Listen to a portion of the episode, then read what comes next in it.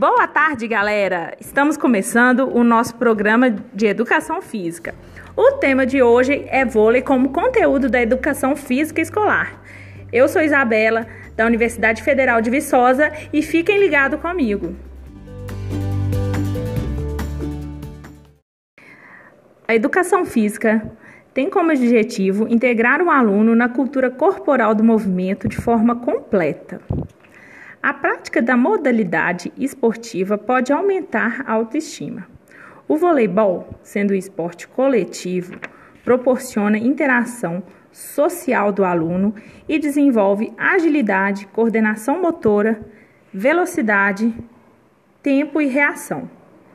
Podemos usar todo o esporte para a prática de reflexão sobre pluralidade, caráter, melhoria de autoimagem, trabalho em grupo, cooperação, companheirismo e formação de cidadania. Além disso, o professor deve deixar explícito para o aluno que o voleibol não é apenas um jogo para distrair, e sim um meio íntegro de conhecimento. O objetivo não é formar atletas de alto rendimento, porém, pode ser um grande incentivo para que os alunos gostem do vôlei e se tornem jogadores. Com atividades que possibilitam a iniciação ao esporte durante a infância e adolescência. Conhecer os motivos que impulsionam os alunos a uma determinada prática pode aperfeiçoar as atividades a serem desenvolvidas durante as aulas. O ensino técnico do vôlei permite entender a sua essência dentro das regras e competição. O vôlei faz com que o corpo trabalhe como um todo. É um esporte dentre todos os que mais possibilita a participação conjunta dos dois gêneros.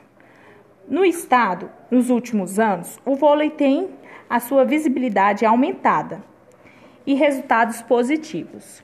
O professor pode utilizar deste destaque para ensinar aos alunos as regras, táticas e jogabilidade, incentivando que eles assistam e se interessem ainda mais pelo esporte. Observar nas partidas fundamentos, posturas dos atletas, táticas na quadra e trazer para discussões durante as aulas, para que o aprendizado se amplie ainda mais. O professor deve focar no processo de ensino e aprendizagem dos alunos, incentivo à prática esportiva. Chegou a hora, pessoal, das perguntas dos ouvintes. Vamos lá? Pergunta da Priscila, do bairro Califórnia Florestal. Quais são os principais fundamentos dessa modalidade? Então, Priscila, os principais fundamentos são o passe, o saque, o levantamento e o bloqueio. O saque o jogador se coloca atrás da linha de fundo de sua quadra, estende o braço e acerta a bola, fazendo com que ela aterrize na quadra adversária. O saque marca o início de uma disputa.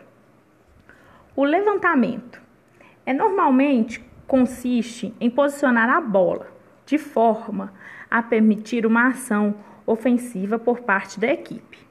O bloqueio é executada pelos jogadores que ocupam a parte frontal da quadra e tem como objetivo impedir ou dificultar o ataque adversário. E o passe, que é a recepção do saque adversário feita por manchete ou por toque. Bernardo, do bairro Eldorado em Contagem, perguntou: qual a função dos levantadores? Então, Bernardo, eles são responsáveis por levantar a bola para que assim o time possa atacar o adversário.